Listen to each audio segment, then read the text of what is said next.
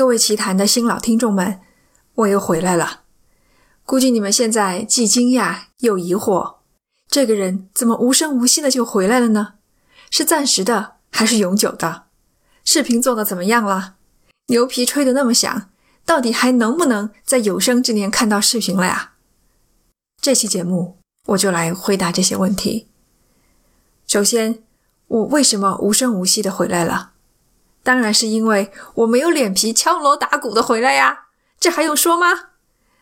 当初我的牛皮吹得都要上天了，什么没有退路了，我要去做视频了，话说的那么死，就是留着后面打脸的嘛。好吧，让我来告诉大家，过去一个月发生了什么事情。我的确按照计划改写剧本、找素材、看别人的视频取经，第一期的视频的准备工作都做妥当了。后面两期的剧本也都改好了，那我连着试用了 Adobe 和达芬奇的视频编辑软件，结果差点把我的电脑给整瘫痪。花了几倍的时间学习准备，结果最后连电脑都有报废的危险。那段时间我很迷茫啊，也很沮丧，直到我读了彩童的《精进》那本书，找到了一个完美的答案。趁着试错成本还很小的时候，应该在多领域进行尝试，这样才能知道自己擅长和不擅长的地方在哪里。接下来就把主要的精力放在擅长的地方上，至于不擅长的地方，也不用感到焦虑，交给那些擅长的人去做就可以了。花了一个多月的时间，我搞明白了这么一个朴实无华的道理。回头来看。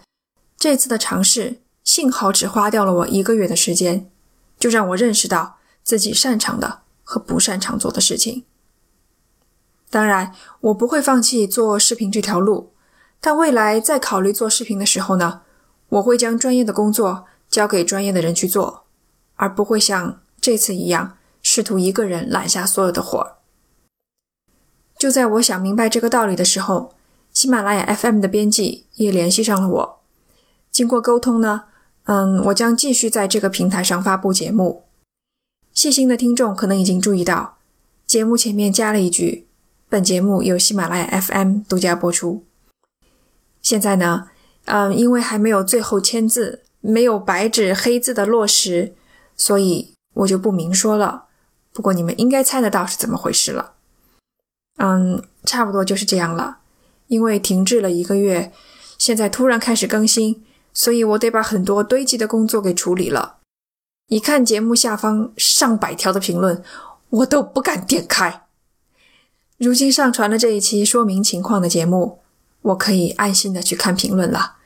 如果你们总是没有等到我的回复的话，并不是意味着我没有去看，而是因为我觉得很多问题都在这一期节目里面已经说明了。好，就这样，那么我们下期节目再见吧。